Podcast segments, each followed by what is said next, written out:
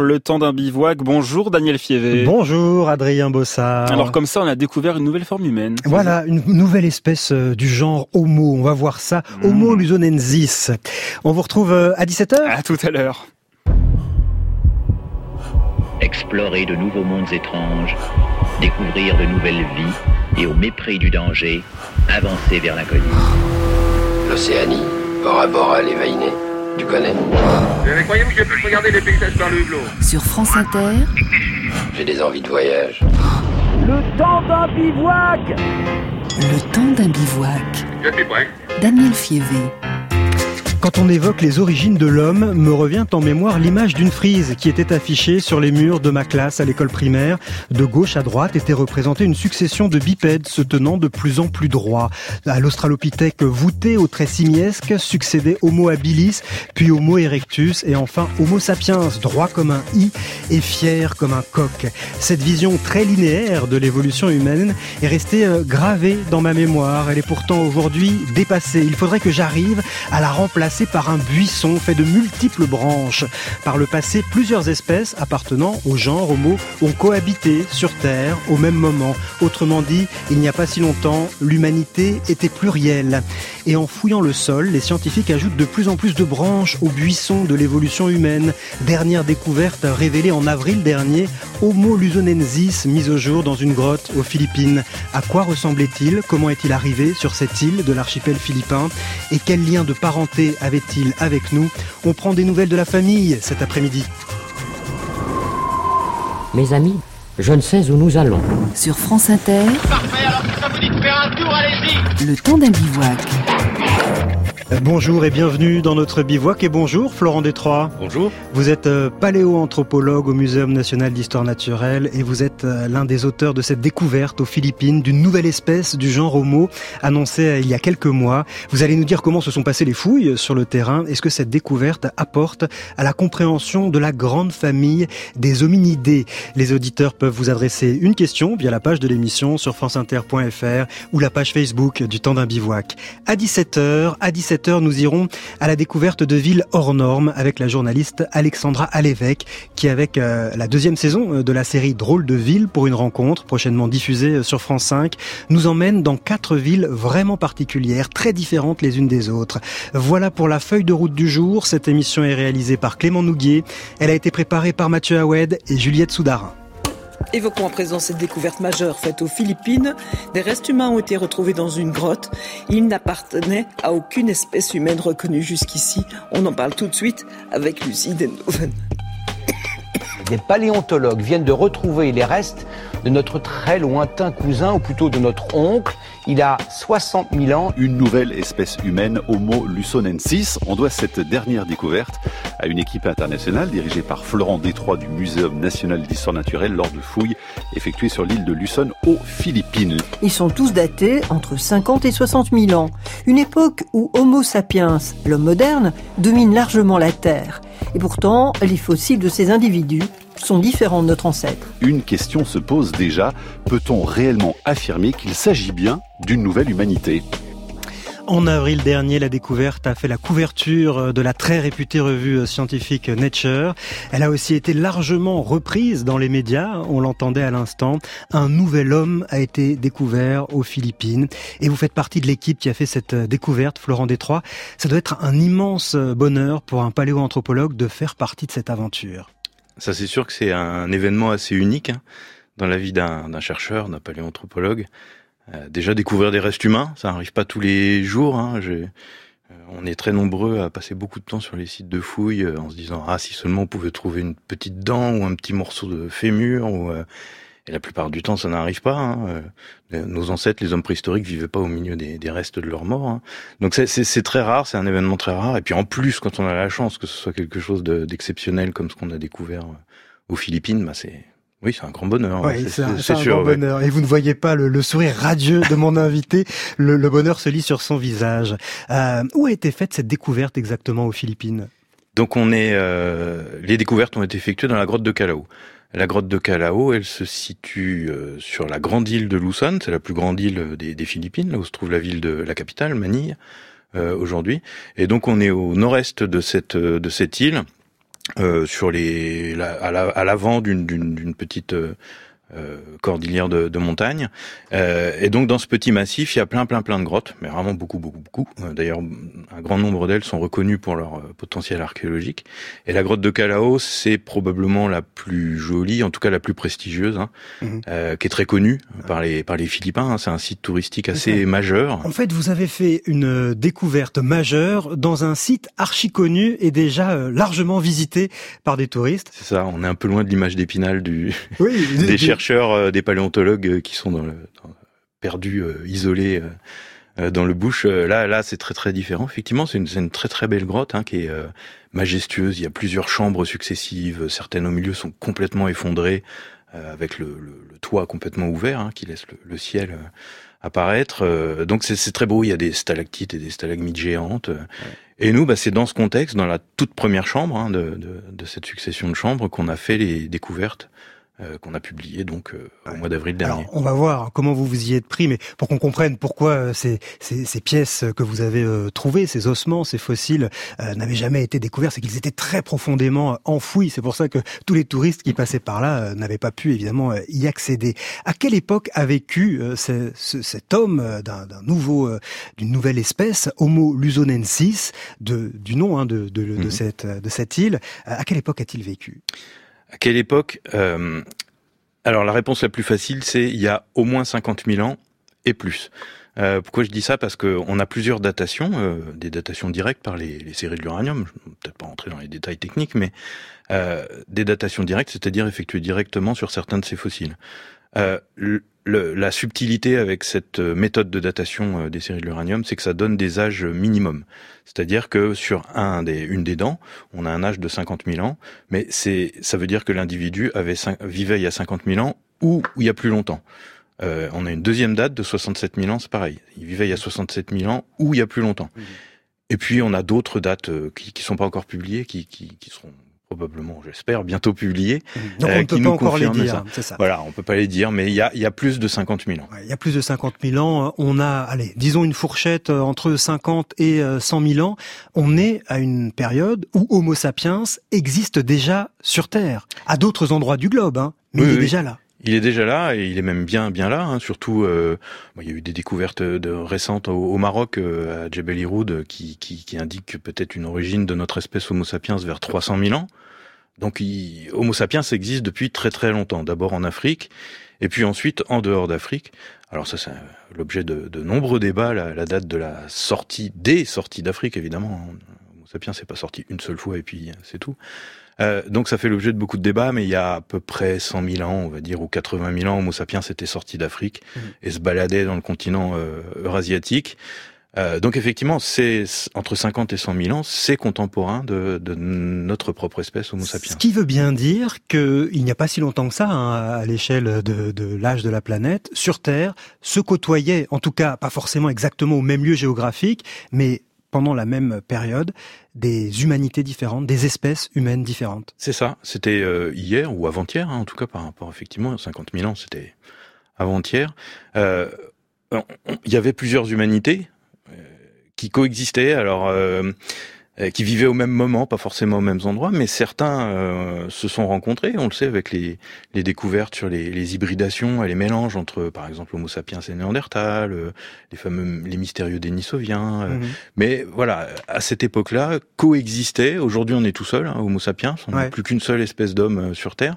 Il faut bien se rendre compte que c'est une, une anomalie. Oui. Hein, à aucun moment de, de, par le passé, ça a été le cas. Euh, il y avait toujours plusieurs espèces. On est les, les seuls survivants euh, de, de l'humanité euh, plurielle. Alors, du coup, on est nombreux hein, comme, comme survivants. Et toutes les autres espèces humaines ont disparu. Peu de scientifiques pensaient que l'on pourrait trouver de nouvelles espèces appartenant au genre Homo aux Philippines. Vous, vous y avez cru puisque vous êtes allé chercher et fouiller le sol. Mais pourquoi finalement on ne s'attendait pas à les trouver? Vous n'étiez pas nombreux sur le coup. On n'était pas nombreux sur le, coup et je vais vous dire un secret. En fait, on cherchait pas du tout une nouvelle espèce. On cherchait justement à mieux comprendre la période et à quoi ressemblaient les premiers Homo sapiens arrivés aux Philippines. Et les toutes premières découvertes, dont on, on parlera ensuite, euh, on pensait vraiment avoir affaire aux plus anciens Homo sapiens connus aux Philippines, et ça nous mettait un jalon. Sauf que, ben, en fait, c'était pas des Homo sapiens. Ouais, c'était pas des, Homo sapiens, c'était bien une nouvelle espèce euh, d'homme. Et en avril dernier, la grande découverte a été annoncée. Elle a été saluée, comme il se doit, par le célèbre euh, paléontologue Yves Coppens au micro de Fabienne Synthèse. C'est une très très très très belle découverte. Mais il se trouve que moi je suis très soucieux sur le terrain aussi. Lorsqu'on trouve quelque chose et on, on croit que c'est quelque chose, euh, toute l'équipe euh, saute de joie, moi pas. Et il se trouve que quand huit jours après je saute de joie, je suis tout seul. c'est fini quoi. Mais c'est mieux ainsi, je suppose. Enfin là, en l'occurrence, euh, ce temps de réflexion, ce temps de description, il est, il est précieux. Et comme vous savez, la communauté n'est pas tendre, donc il vaut mieux arriver avec des choses bien, bien assises. Et en l'occurrence, c'est le cas. Quoi.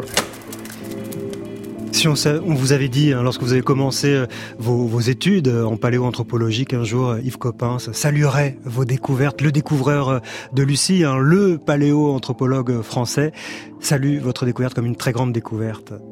Bah, c'est sûr que ça fait plaisir, surtout que bah, je me rappelle quand j'ai commencé vraiment à me lancer dans la paléoanthropologie, je suis issu de, la géologie, de la paléontologie animale, on va dire.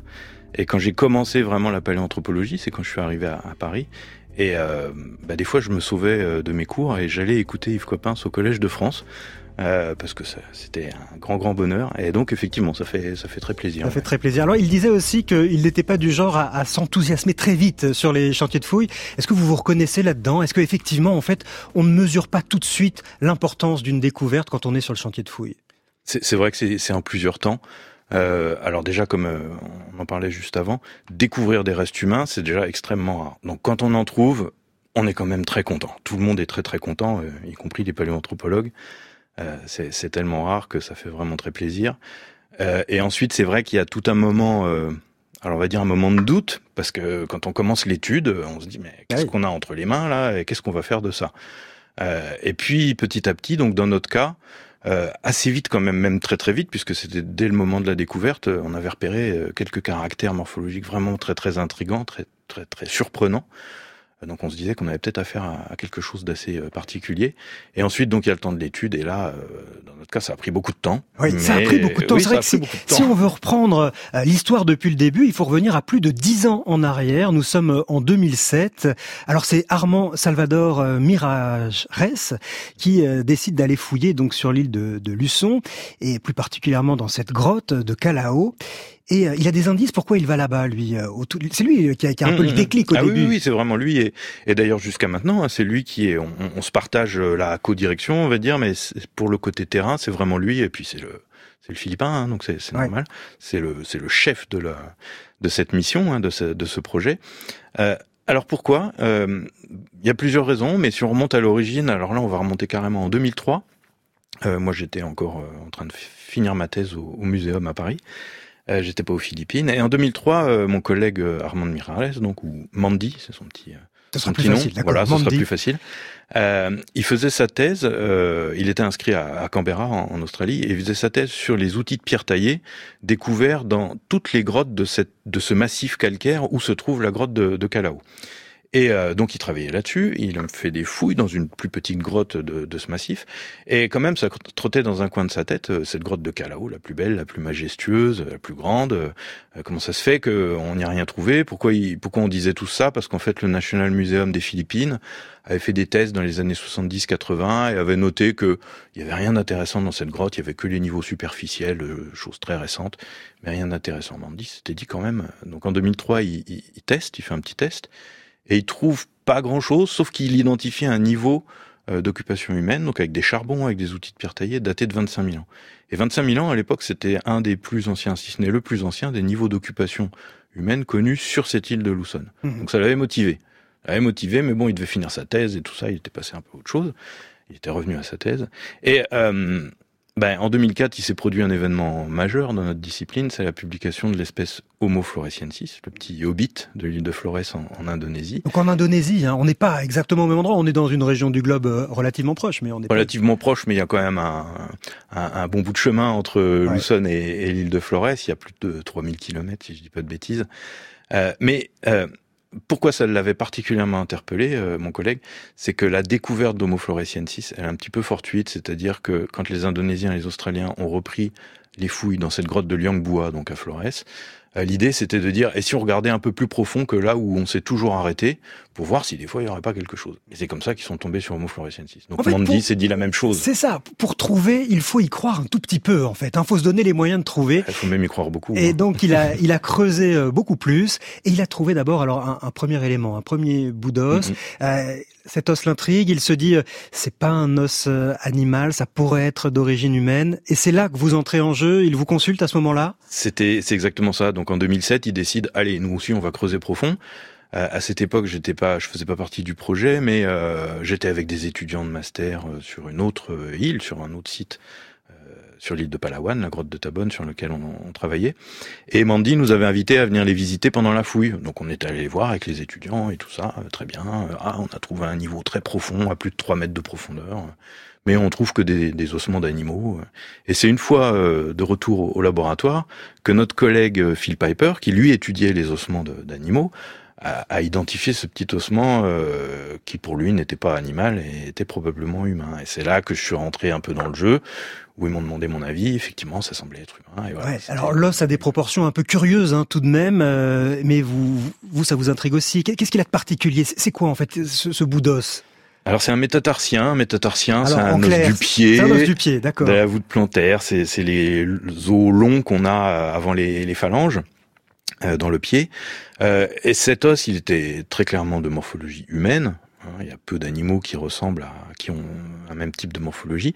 Euh, et puis euh, donc on a commencé à l'étudier euh, pour le, on l'a finalement publié en, en 2010.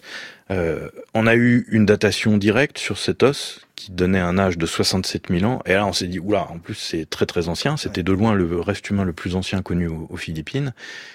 Et en l'étudiant, on a noté tout un tas de caractères qui étaient assez particuliers, très bizarres, mais voilà, avec un doigt de pied, on est obligé de conclure que c'était probablement un petit Homo sapiens. C'est ça. À, ce moment-là, vous vous dites, c'est un, morceau d'Homo sapiens, peut-être un peu euh, déformé, mais c'est un, un morceau d'Homo sapiens mais vous voulez en avoir le cœur net, vous allez continuer à fouiller, on va voir comment euh, ça va se, se passer euh, sur cette île euh, des, Philippines. Nous sommes en direct et pour adresser une question à notre invité Florent Détroit, il y a la page de l'émission sur franceinter.fr ou la page Facebook du temps d'un bivouac. La tension est palpable, il semblerait qu'un singe, a priori un babouin, à moins que ça ne soit un chimpanzé ou peut-être un orang-outan, soit sur le point d'acquérir la station debout. Jusqu'à présent, rien ne s'est encore passé.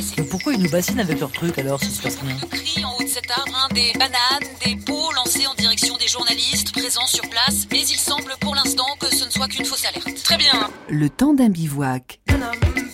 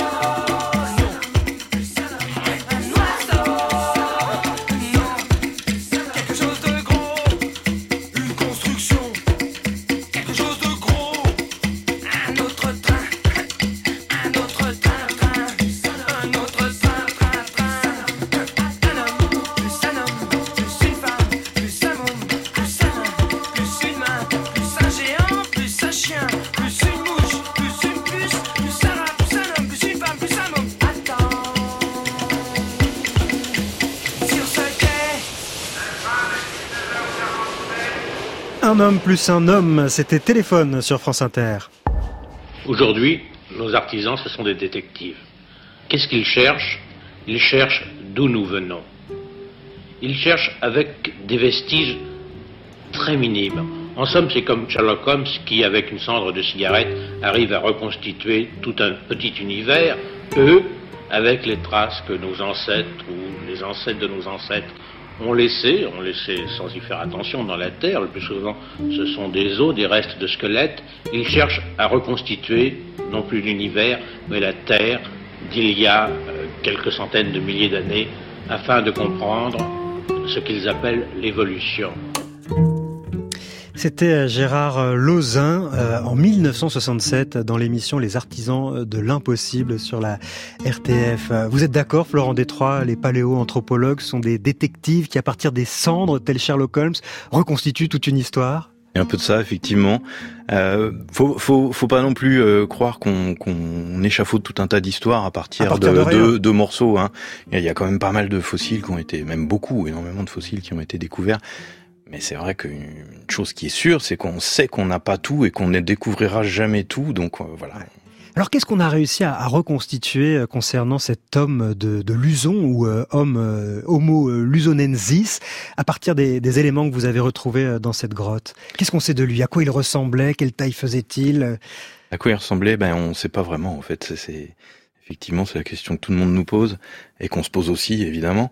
Euh, on n'a pas beaucoup de, avec l'ensemble des fossiles qu'on a découverts, donc on a 13 éléments, euh, des, ossements des mains, des pieds, des dents, euh, un morceau de fémur. Avec ça, on reconstruit pas la morphologie euh, d'un individu. Avec Malheureusement, qu'est-ce qu'on arrive à faire dire à ça Qu'est-ce qu'on arrive à faire dire? On arrive à faire dire beaucoup de choses au niveau scientifique, mais au niveau de l'apparence physique, une chose qui, qui, qui semble se dessiner, c'est qu'il devait probablement être de petite taille. Euh, ça, on le sait par exemple par rapport à la taille des dents. On sait que chez les primates en général, bon, l'homme est un primate hein, évidemment, il y, a, une relation assez forte entre la taille des dents et la masse corporelle, la stature. Donc les dents d'Homo étant minuscules, beaucoup plus petites que les, que les nôtres, même plus petites que celles du, du Hobbit Homo floresiensis, mhm. on se doute qu'Homo devait être de petite taille, mais combien petit, on n'en sait pas beaucoup plus. On imagine qu'il vivait dans les arbres ou au sol, est-ce qu'on le sait ça? Ça, c'est probablement un des points les plus intéressants. Euh, a priori, c'est, il appartient au genre Homo comme euh, comme comme nous.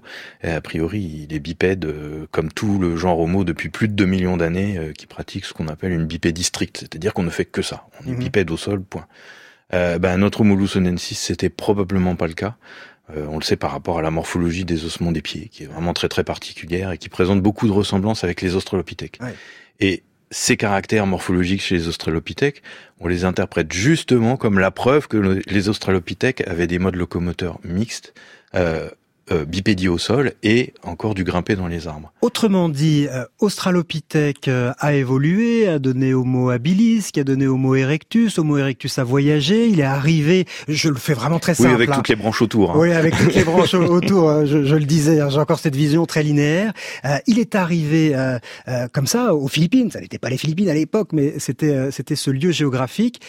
Et finalement, il a acquis comme une sorte comme une sorte de retour en arrière. En tout cas, il a évolué en retrouvant des caractères que ses ancêtres australopithèques avaient. Exactement. Il y a et qu'on pensait entre guillemets perdu depuis plus de 2 millions d'années. Euh, alors il y, a, il y a, plusieurs hypothèses hein, qui sont avancées pour, pour ça. Il y en a principalement deux. La première, c'est que Homo lusonensis, et c'est exactement également un peu le cas pour euh, Homo floresiensis, seraient les descendants un peu directs des australopithèques. Alors ça paraît très étonnant parce que jusqu'à maintenant on n'a jamais découvert un seul australopithèque en dehors d'Afrique. Ah oui. Alors, c'est pas parce qu'on les a pas encore découverts qu'ils n'ont jamais existé, mais quand même, avec tout ce qu'on connaît, ça paraît bizarre. Alors ça, ce serait toute une autre histoire. Ça voudrait dire que l'Australopithèque, au lieu d'être resté dans le berceau africain, aurait entamé lui aussi une migration et aurait atteint ces contrées, aurait continué d'évoluer jusqu'à très récemment. Voilà, c'est ça. Alors, nous, c'est pas l'hypothèse qu'on privilégie parce que y a, y a c'est pas, ça semble pas être la plus parcimonieuse. Il y a trop peu d'éléments euh, qui vont dans ce sens-là. L'autre hypothèse, celle qu'on privilégie, euh, j'allais dire un peu faute de mieux, c'est que ces Homo descendent des Homo erectus qu'on connaît partout en Chine, en Indonésie, tout autour en, Asie continentale, hein, et qui, pour des raisons qu'on n'a pas encore identifiées, euh, auraient évolué euh, une sorte de retour en arrière. Alors retour en arrière, faut pas trop dire ça, mais de réversion oui, ça. des caractères qui ressemblent à nouveau à ce, à ce qu'ils étaient chez nos très très vieux ancêtres toute la question est de savoir si ces caractères étaient présents, est-ce que ça veut dire que la sélection naturelle les a favorisés Donc, ça voudrait dire qu'ils grimpaient aux arbres, effectivement, et que c'était avantageux pour eux de grimper dans les arbres. On peut on peut l'imaginer, c'est-à-dire que l'île sur laquelle ils se trouvaient, à l'époque où ils y vivaient, elle était effectivement euh, euh, propice à, à ce que l'on se promène exclusivement d'arbre en arbre alors peut-être pas exclusivement, mais beaucoup dans les arbres, oui. Euh, a priori, ça peut sembler être un gros avantage, effectivement. Ouais. Ouais, C'est passionnant quand on vous écoute parce qu'on se rend compte en fait qu'on ne sait encore mais quasiment rien de l'histoire de l'humanité et du grand arbre de l'évolution euh, de, de, de l'humanité. On sait, on sait, beaucoup de choses. On sait beaucoup de choses sur la forme générale de l'arbre. On, on, on, est capable de le décrire vu de loin, comme, comme si on décrivait un arbre à quelques dizaines de mètres. Euh, par contre, à chaque fois qu'on s'approche, euh, qu'on regarde euh, plusieurs petites branches, la façon dont elles se raccordent, comment elles évoluent ces branches, est-ce qu'elles ont donné au bout la forme des feuilles, pour faire filer la métaphore? Euh, là, on se rend compte que, alors c'est pas qu'on ne sait rien, on sait de plus en plus de choses, mais on se pose des questions de plus en plus précises sur des petits points de détail qu'on n'aurait même pas imaginé il y a dix ans. Quoi. Ça, comme toujours, une découverte amène dix autres questions. Euh, alors il y en a eu d'autres hein, de ces découvertes assez récentes, vous l'avez euh, évoqué. Euh, en dessous des Philippines, il y a donc euh, l'Indonésie, où une autre découverte récente a été faite, un squelette trouvé sur l'île de Flores, après avoir creusé là encore très profondément, hein, jusqu'à 6 mètres de profondeur, un crâne d'à peine 400 cm3, c'est-à-dire trois fois plus petit que le nôtre.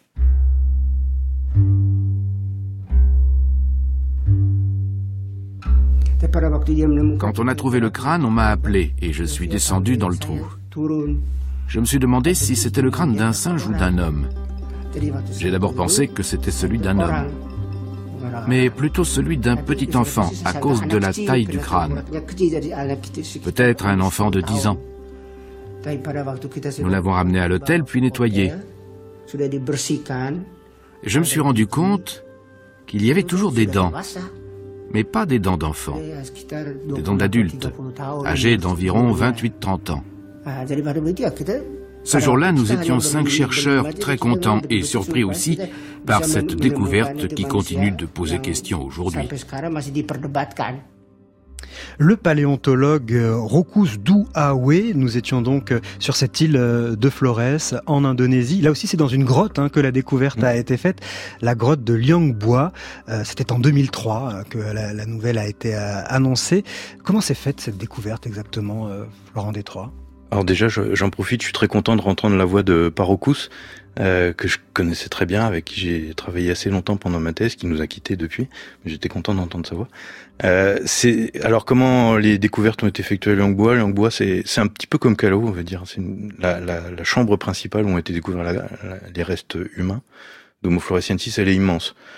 Euh, elle est immense et toute la partie, enfin une grande partie de la, la, zone centrale avait été fouillée par les Indonésiens euh, dans les années 70-80, comme euh, la même histoire qu'à Calao.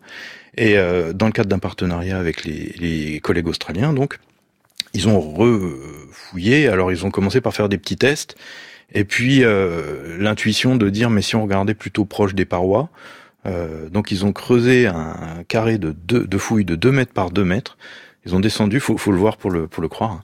Ils ont descendu donc en décidant d'aller le plus profond possible jusqu'à ne plus pouvoir fouiller euh, bloqué par les, par les blocs ou la paroi. Et c'est là qu'ils sont tombés juste dans ce carré de 2 mètres par 2 mètres sur ce fameux squelette presque complet de, de, de, floresiensis. là, c'est un squelette quasiment euh, complet, donc on a beaucoup plus d'informations sur euh, la taille déjà de l'individu euh, qui est pas bien grand. On a beaucoup d'informations sur toute la morphologie de cet Homo floresiensis. Alors à quoi il ressemble celui-ci? À quoi il ressemble? Il, Alors, il est donc tout petit, moins d'un mètre dix, hein, adulte évidemment. Hein, Il s'agit d'un individu adulte. au passage, il y, a, il y, a, des ossements qui correspondent à plusieurs individus à Liangbois qui ont été découverts, au moins six individus différents. Donc c'est pas un individu bizarre qui a été trouvé comme ça, c'est bien un représentatif d'une petite population ce que vous précisez, ça, répond à une polémique qu'il y a eu. Parce que, de toute façon, à chaque fois qu'un nouvel euh, homo est découvert, euh, voilà, ça, ça, déclenche des polémiques dans tous les sens chez les chercheurs. Et là, certains ont prétendu pendant un moment qu'en fait c'était un, un, homo sapiens, simplement qu'il avait une maladie euh, génétique, peut-être une malformation, ou c'était un enfant, et donc que ça n'était pas une nouvelle espèce. En fait, le, le coup se reproduit à peu près systématiquement à chaque découverte. C'est une grande tradition en paléoanthropologie. Euh, Comment vous l'expliquez? C'est de la jalousie de la part des collègues C'est l'esprit critique pas... Oh, il y a peut-être une part de jalousie, mais euh, déjà, bon, l'esprit critique d'un point de vue scientifique, c'est salutaire, c'est même obligatoire. Après, si on regarde un petit peu les pratiques et l'histoire de la paléoanthropologie en tant que discipline depuis les toutes premières découvertes de fossiles, hein, on est au milieu, fin du 19e siècle, hein, à chaque fois, il y a des réactions très virulentes de, de, de, chercheurs euh, plutôt conservateurs, on va dire très conservateurs même, euh, qui doutent toujours euh, qu'on a trouvé quelque chose de nouveau et qui essayent toujours de raccrocher ça à mais non, il s'agit d'un Homo sapiens malade, pathologique. Néandertal avait été décrit comme un cosaque mort pendant les campagnes napoléoniennes parce qu'il avait les fémurs courbés et donc il faisait du cheval. Mmh. Ben non, maintenant on sait que Néandertal avait effectivement les fémurs, les fémurs courbes et ça s'est reproduit tout le temps et tout le temps. Et pour Homo floresiensis, euh, j'allais dire que malheureusement pour eux, ce qu'ils ont découvert était tellement inattendu par rapport à tout ce qu'on pensait savoir que ça paraissait euh, impossible. Et donc il y a eu des réactions très très très virulentes, euh, des fois bien en dehors des, clous scientifiques, on va dire. Hein. mais voilà, petit à petit, euh, tous ces détracteurs, euh, bon alors il s'agit d'un homo sapiens malade, d'une maladie qu'on n'a pas encore vraiment découvert, mais qu'on va peut-être un jour découvrir, euh, et puis à chaque fois c'était clairement pas du tout convaincant, mmh. et euh, à force de répéter toujours les arguments qu'il s'agit de plusieurs individus, que tel caractère très différent de, de, d'Homo sapiens pathologique. Euh, maintenant, la, la, la, la, cause est entendue. La cause est entendue dans, dans, dans, la, dans la communauté. Comment expliquer que euh, l'homme de, de Flores soit si petit du point de vue de l'évolution J'entends, euh, il vivait sur une île, hein, donc on l'a mm-hmm. compris. Est-ce que il faut aller chercher de ce côté-là l'idée que les, les, les hommes qui sont arrivés là ont évolué vers cette forme parce que peut-être ils vivaient dans un un, milieu insulaire? Exactement, c'est ce qu'on appelle l'endémisme insulaire. Alors l'endémisme insulaire, c'est quoi? C'est principalement le fait que quand euh, on, est, on arrive sur une île, euh, une population qui vit sur le continent, certains individus arrivent sur l'île. Donc il n'y a qu'une petite partie des individus qui arrivent à passer, donc il n'y a qu'une petite partie de la variation de départ qui est représentée sur l'île. Puis il y a beaucoup de consanguinité, pour faire simple, on se reproduit beaucoup entre soi, et puis il y a de fortes pressions de sélection, euh, et d'autres qui se relâchent complètement. Par exemple, sur les îles, il n'y a pas de grands carnivores. Donc il n'y a pas de, de grands carnivores et ça change tout par rapport au mécanisme de défense qu'on a sur le continent. C'est-à-dire que si on a un gros animal pour échapper aux prédateurs, on va devenir de plus en plus gros. Et donc on va pas se faire attaquer parce qu'on est trop gros. Au contraire, quand on est petit, on va être de plus en plus petit pour pouvoir se cacher plus facilement. Tout ça, ça n'existe plus sur les îles, ce qui fait que et il y, a il y a peu de ressources alimentaires. Donc il n'y a aucun intérêt à être gros. Au contraire, c'est un désavantage puisqu'il n'y a pas assez de ressources alimentaires. Donc petit à petit, la sélection naturelle va faire diminuer les gros animaux et va faire grossir les petits animaux, ah pour faire simple. Il y a une sorte de régulation. Les petits animaux euh, ont tendance à grandir parce qu'il n'y a plus de prédateurs. Il n'y a plus besoin de se cacher euh, sous les cailloux. Hein. Et puis les, les, grands, finalement, ont des ressources limitées, donc pour survivre, euh, c'est plus avantageux d'être de petits gabarits. On comprend bien, on comprend bien cette explication. Alors, il y a une autre énigme quand même, c'est comment sont-ils arrivés là? À cette époque-là, il y a 10 000, 60 000, peut-être 70 000 ans, c'était déjà des îles, ces, ces, ces archipels. C'était déjà des îles. Ils sont venus comment? À la nage, en bateau euh, C'est un tsunami qui les a transportés Ils n'ont pas été parachutés euh, sur ces îles Non, ils n'ont pas été parachutés. Euh, c'est une grande question. Une chose dont on est sûr, la chose dont on est sûr, c'est que Luzon et les autres îles des Philippines ont toujours été des îles pendant tout le quaternaire, la période pendant laquelle ont évolué les, les hominines et les hominidés. Comment ils sont arrivés là? Donc encore une fois, il y a plusieurs hypothèses. Euh, l'hypothèse qui revient très souvent euh, chez les préhistoriens, c'est que comme il s'agit d'hommes très, anciens, d'hommes préhistoriques très anciens, et d'hommes qui ne sont pas des Homo sapiens, ils n'ont pas pu être euh, capables de naviguer. Pourquoi? Alors parce que la raison, si on retourne le, le raisonnement, c'est que seuls nous, Homo sapiens, avons été capables de naviguer. Nous sommes les seuls assez intelligents pour naviguer. Quand je parle de navigation, je parle pas de navigation actuelle. Hein, c'est sur des radeaux de fortune et aller de d'île en île. Quand on en voit une au loin, on se dit tiens, si, si, des fois on y. Donc pour une raison principalement qui est que seul Homo sapiens a été assez intelligent pour naviguer, tous, tous les autres hommes n'ont pas été capables de naviguer, donc ils sont forcément arrivés là par accident. Par accident, par exemple, à l'occasion de tsunamis. Donc malheureusement, on sait qu'il y a des tsunamis majeurs dans cette dans cette euh, ère géographique. Et on peut imaginer donc euh, sur des paquets de végétation, euh, de mangroves détachés à l'occasion des tsunamis, des hommes à la dérive et qui arrivent sur ces sur ces îles. Sauf que dans notre cas, Alors il y a des, des collègues qui ont fait des, des, de la modélisation, des simulations qui montraient que c'était possible, mais que c'était fort peu probable, puisqu'il faut qu'il y ait un tsunami qui se reproduise tous les 20 ans, qui apporte euh, parce que pour fonder une population, il s'agit pas d'un Adam et une Ève, euh, il faut il faut un groupe d'individus et puis au départ, il en faut plusieurs qui arrivent. Et ça, euh, donc pour le cas de, l'île de Luzon, euh, pour le cas de l'île de Flores, c'est la même chose. Et entre les deux, on a l'île de Sulawesi, les célèbres. On a trois événements de colonisation euh, par des hommes qui ne sont clairement pas des Homo sapiens, qui se sont reproduits trois fois indépendamment. Euh, donc l'hypothèse d'une arrivée accidentelle, elle me paraît vraiment très très très peu probable. Donc pour vous, euh, ils maîtrisaient la navigation, peut-être sur des radeaux de fortune, mais ils étaient capables de naviguer d'île en île. Voilà, alors c'est, on n'a pas d'éléments tangibles hein, pour, pour, pour, trancher là-dessus, mais euh, le fait que ce soit reproduit à plusieurs reprises par le passé, hein, des périodes très anciennes, ça me laisse suggérer que, que laisse penser que c'est probablement pas si fortuit que ça. Suite de notre bivouac sur les traces des membres de la grande famille des hominidés dans un instant. Et notre invité Florent Détourara répondra aux questions que vous lui avez adressées sur franceinter.fr ou la page Facebook du temps d'un bivouac.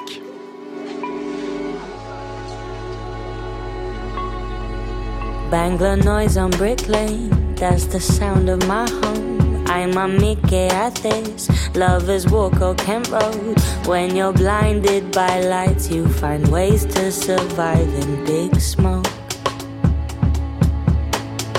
Holding down nine to five, and your weekends are spent loading up with the boys, with the ball and bands. Only way to cope, cause this city don't stop for no one.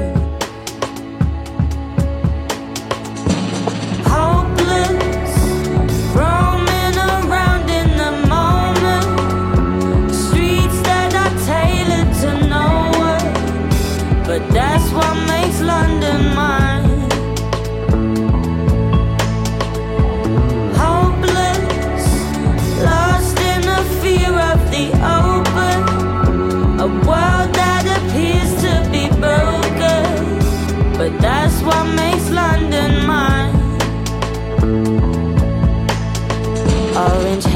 Street light, down Madeira I go.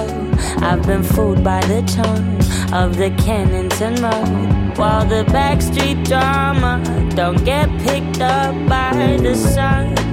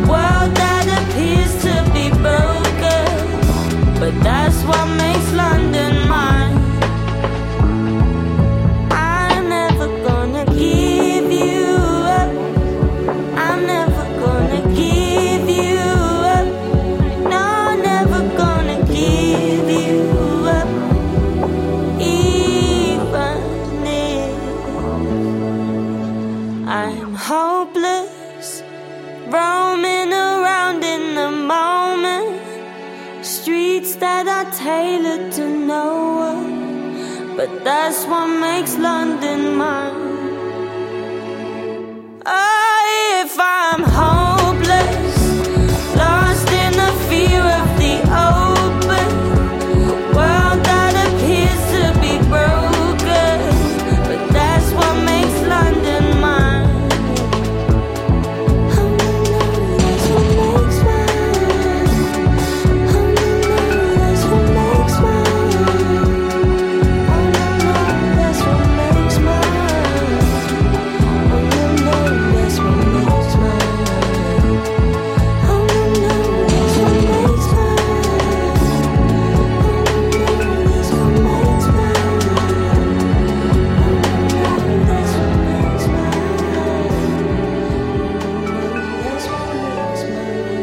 C'était Joy Crooks qui chantait London Mine sur France Inter, le temps d'un bivouac. Erectus va continuer à peupler le monde. Grâce à ses techniques, il s'adapte à tous les climats, à tous les écosystèmes. Peu à peu, des populations dérivent génétiquement et donne naissance à plusieurs types d'hommes. Dans l'extrême Chine, Erectus chinois devient l'homme de Pékin, un colosse.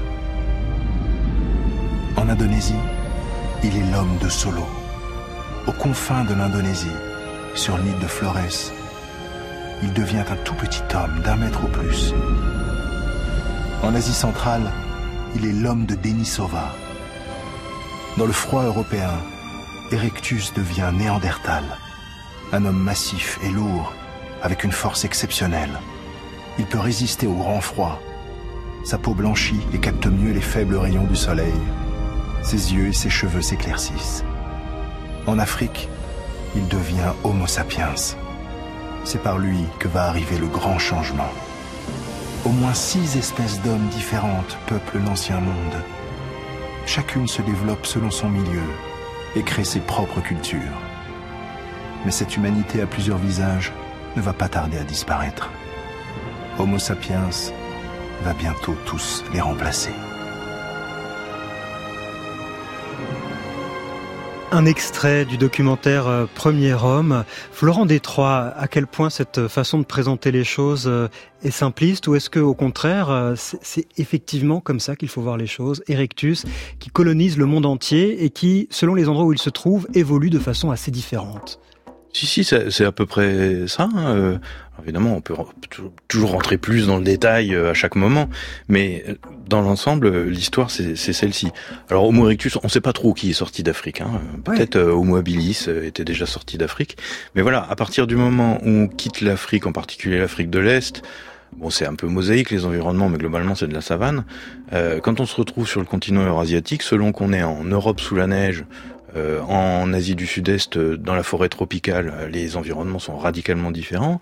Et comme il l'explique très bien, les hommes se mettent à fabriquer des choses différentes qui répondent à leurs besoins, et puis biologiquement, le corps réagit différemment aussi, ne serait-ce qu'à l'ensoleillement, la couleur de la peau qui change très vite, la pigmentation, c'est et, qui petit à petit, là, on est dans des toutes petites démographies, c'est des tout petits groupes avec très peu d'individus qui sont éparpillés sur des, des distances absolument immenses. Donc petit à petit, euh, il y, a, y, a, de la spéciation, c'est-à-dire que les groupes deviennent biologiquement différents les uns des autres. C'est ça, des espèces euh, se créent, mais euh, combien de temps ça prend ce phénomène de spéciation pour arriver comme ça à des êtres quand même très différents? Parce que si on regarde l'homme de Denisova hein, qu'on trouve en Sibérie ou l'homme de, de Luçon, ils sont quand même très différents a priori. Ils sont très différents. C'est une grande question. On n'a aucune idée du temps que ça prend. Euh, selon les contextes, ça peut aller plus ou moins vite. Ça, ça, on a des petits éléments euh, là-dessus. Et puis des fois, il y a des surprises. Euh, si on prend l'exemple de la comparaison de, des ours blancs et des grizzlies, qu'on pensait être deux espèces différentes depuis très longtemps, ça fait des dizaines de milliers d'années qu'ils ont des histoires complètement différentes. Avec le réchauffement climatique, les zones de répartition se recouvrent et on se rend compte qu'ils sont encore interféconds en fait, tout à mmh. fait capables de se mélanger. Et eh ben cette même histoire, on l'a aussi chez les hommes, euh, Néandertal et Sapiens, avec les progrès de la génétique. On sait maintenant que quelques groupes, quelques individus se sont mélangés. Mhm. Ils étaient encore interféconds. Ce qui amène à la question de, de Manon, hein, qui nous demande via Internet, peut-on imaginer à l'avenir découvrir que nous sommes le fruit d'une multitude de métissages d'espèces d'hominidés différents? Nous serions finalement pas la synthèse, mais quand même, voilà, nous aurions collecté un peu de tous ces, ces espèces humaines qui ont euh, colonisé la Terre. Oui, il y, a, y a un peu de ça. Euh, C'est-à-dire qu'on on le sait, donc euh, il y a eu des, des, des mélanges, des, des des, des, reproductions entre certains Homo sapiens et certains hommes de Néandertal. La même chose s'est produite entre Néandertal et Denisovien, la même chose entre Denisovien et Homo sapiens. Euh, alors après, faut pas imaginer que tout le monde se mélangeait allègrement. Euh, c'est quelques événements encore probablement rares, mmh. mais qui ont laissé leur, leur marque dans nos génomes. Dans notre ADN. On porte dans notre ADN la marque pourquoi, pourquoi ont-ils euh, tous disparu, à part nous, les Homo sapiens? Pourquoi toutes ces autres espèces humaines ne sont plus là à la surface du globe? Est-ce que c'est notre faute encore? Notre faute, je ne sais pas si c'était volontaire. Est-ce qu'on combattus? Est-ce qu'on a pris leur place? Est-ce qu'on a aucune, pas forcément combattu. Alors on sait aujourd'hui, on en est tous convaincus qu'on n'est pas une espèce très sympa pour les autres espèces, hein, animales, végétales. Euh, C'était pas forcément volontaire. Il se trouve que Homo sapiens a euh, une, expansion démographique absolument vertigineuse Et par ailleurs, on est une espèce qui a besoin de beaucoup d'énergie. Hein, on a dans la tête notre cerveau qui demande beaucoup d'énergie, donc beaucoup de ressources alimentaires. Et forcément, on est une espèce qui, qui, qui, prend le dessus sur tout, tout l'environnement pour, pour, son propre développement. Donc ça peut être ça peut avoir été violent, mais on n'en a pas beaucoup d'évidence hein, de, d'événements de, violents entre Néandertal et Sapiens, par exemple. Ça peut être tout à fait euh, fortuit, c'est-à-dire que sapiens, devenant tellement dominant, occupe la place, les territoires, les ressources, et Néandertal se retrouve, euh, qui était loin d'être des idiots, hein, ça on le sait très bien, ils avaient des capacités euh, cognitives absolument remarquables, bah, se retrouve euh, petit à petit disparu. Vous allez répondre aux autres questions des auditeurs qui sont arrivés euh, pour vous dans un instant. Et puis nous allons faire un saut dans le temps dans la dernière partie euh, de ce bivouac. Nous nous intéresserons à des hommes du néolithique qui ont vécu il y a 7000 ans entre Soissons et Reims. Mes souvenirs sont flous et filent sans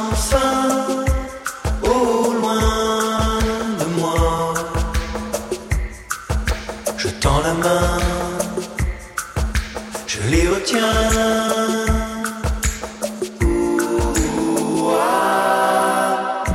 Chaque horizon, chaque pluie fine me bouleversait et l'air autour vibrait.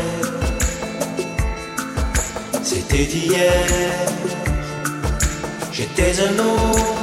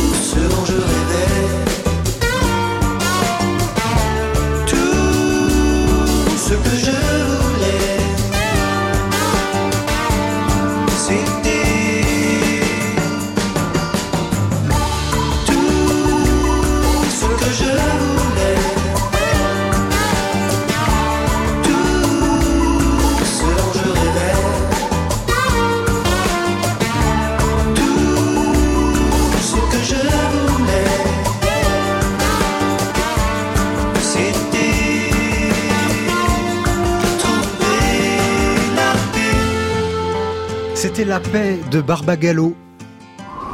Je sentais souffler sur ma nuque le vent fou de l'aventure. Daniel Fievé sur France Inter. Et nous faisons un bond dans le temps pour cette dernière partie avec le reportage d'Anne-Cécile Perrin qui nous emmène sur le site archéologique de Cuiry-les-Chaudardes, à mi-chemin entre Reims et Soissons. Il s'agit d'un des petits villages emblématiques des premiers agriculteurs du néolithique. À cette période charnière de la préhistoire, les sociétés euh, abandonnent leur mode de vie basé sur la chasse et la cueillette pour adopter une économie fondée sur l'agriculture. Ce site, Caroline Hamon, archéologue au CNRS, au laboratoire Trajectoire, analyse avec toute son équipe les vestiges architecturaux, mobiliers et humains afin de, de, comprendre le mode de vie de ces premiers sédentaires. Nous la retrouvons près d'une clairière au bord de l'Aisne, là où les colons originaires d'Europe de l'Est avaient construit leur première maison. Un reportage en partenariat avec CNRS, le journal. Ce qu'il faut imaginer en fait, c'est des hameaux de plusieurs maisons construites avec des poteaux de bois, donc des maisons très longues souvent, qui font plusieurs dizaines de mètres. Et après, ce sont des maisons en clayonnage, souvent des clayonnages de chêne, c'est-à-dire des, des brindilles entrelacées, sur lesquelles on va plaquer en fait un mélange de terre, d'argile et de paille qui vont permettre de constituer un mur. On peut travailler à partir des vestiges archéologiques pour essayer de reconstituer les, les activités qui se passaient dans chacune de ces pièces. Alors c'est toujours un peu délicat parce qu'on a toujours que les déchets, nous. Donc ça, c'est vraiment les maisons des premiers sédentaires. C'est les maisons des premiers sédentaires.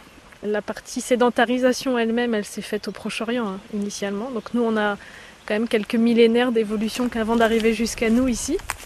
Et donc ces populations d'agriculteurs, elles arrivent euh, ici dans la région aux alentours de 5100 avant Jésus-Christ.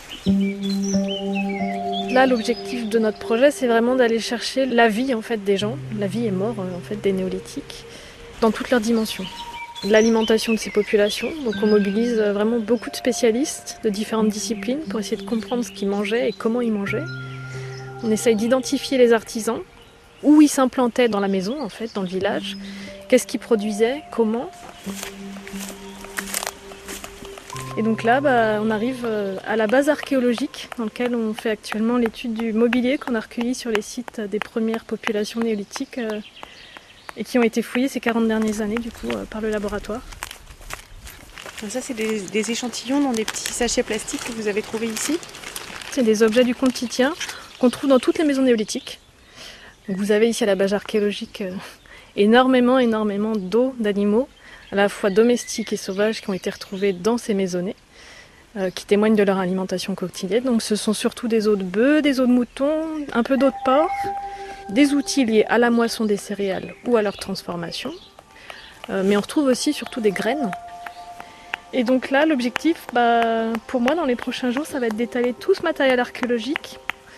On va remonter un peu la machine du temps pour essayer de comprendre les enchaînements des gestes qui ont permis la fabrication de ces outils. Et au-delà de ça, ce qui nous intéresse, c'est de comprendre les savoir-faire. Bien voilà, vous avez euh, une réplique de meule à grains du néolithique.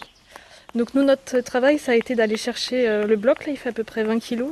Et en fait, les caractéristiques premières de la, de la roche, c'est que ça doit être très abrasif, comme une râpe à fromage.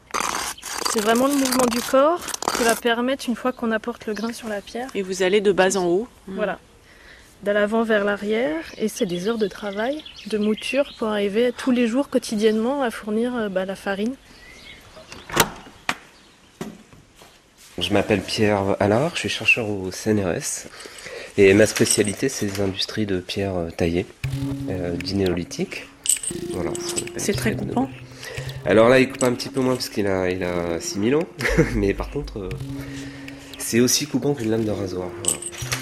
Donc euh, moi concrètement, ben, dans le matériel archéologique, nous on, fouille donc ces grandes fosses qui accompagnent les maisons, qui sont des, fosses poubelles. Hein.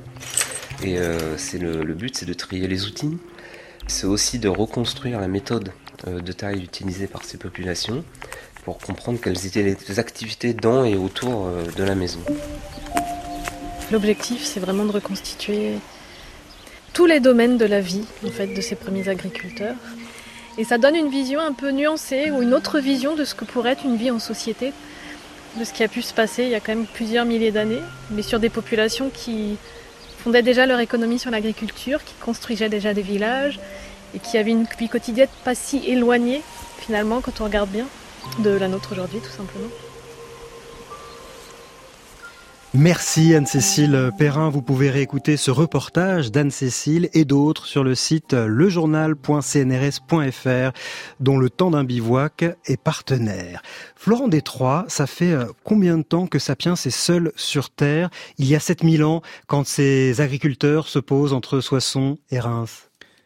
Ça fait au moins 20 000 ans peut-être un peu plus. Alors on ne sait pas encore bien puisque la, la date euh, de la disparition des derniers euh, hommes de Néandertal en Europe est très discutée, probablement aux alentours de 30 000 ans. Donc voilà, ça fait un moment qu'on était déjà tout seul. Ouais, ça fait un moment qu'on est tout seul, mais au regard de, de l'histoire de la planète, c'est tout récent que nous soyons euh, nous tout seuls. Est-ce est qu'on peut imaginer que beaucoup d'autres espèces humaines dorment encore dans, dans le sol de la planète et qu'en gros la famille est encore bien plus vaste que ce que l'on pense? Oui, c'est probable, en particulier dans les dans les îles. Euh, encore une fois, les, les mécanismes qu'on évoquait tout à l'heure d'évolution sur les îles, euh, si on regarde les petites îles méditerranéennes il y a 10 000 ans, 15 000 ans, elles avaient chacune une espèce différente d'éléphant. Euh, pourquoi pas la même chose pour, le, pour les hommes et peut-être pas en Méditerranée, mais en Asie du Sud-Est, où on a des milliers d'îles, potentiellement. D'ailleurs, Émilie vous demande sur les questions Internet, peut-on imaginer découvrir de nouvelles espèces sur des îles en Méditerranée? C'est une idée, ce serait possible? Euh, Oui, y a pas, oui, oui, bien sûr. Alors jusqu'à maintenant, d'hommes. Euh... Pourquoi pas? Jusqu'à maintenant, c'est pas été le cas, mais pourquoi pas Oui, ouais. tout à fait. Elles sont pas forcément à l'autre bout du monde. Il y a pas de raison. Elles, eh non. Elles peuvent être, elles peuvent être tout proches. Merci beaucoup, euh, Florent Détroit. À côté de vous, c'est assise notre invité de la deuxième heure. Bonjour, Alexandra Lévesque. Bonjour. Avec vous, nous allons euh, partir à la découverte de villes hors normes. La deuxième saison de votre série de documentaires Drôle de ville pour une rencontre sera diffusée à partir de la semaine prochaine sur France 5. Vous nous emmenez euh, dans la ville plus densément peuplée du monde, Manille, aux Philippines, hein, où vous êtes allé aussi, Florent Détroit, pour pour vos fouilles. C'est pas très loin. Vous nous emmenez aussi à Ganvier, une ville entièrement construite sur un lac au Bénin, aux États-Unis, à Las Vegas ou encore au Danemark, dans une ville où il fait particulièrement bon vivre, à Arus. Nous allons découvrir avec vous ces aventures citadines. Alexandra à l'évêque, juste après le flash. À tout de suite.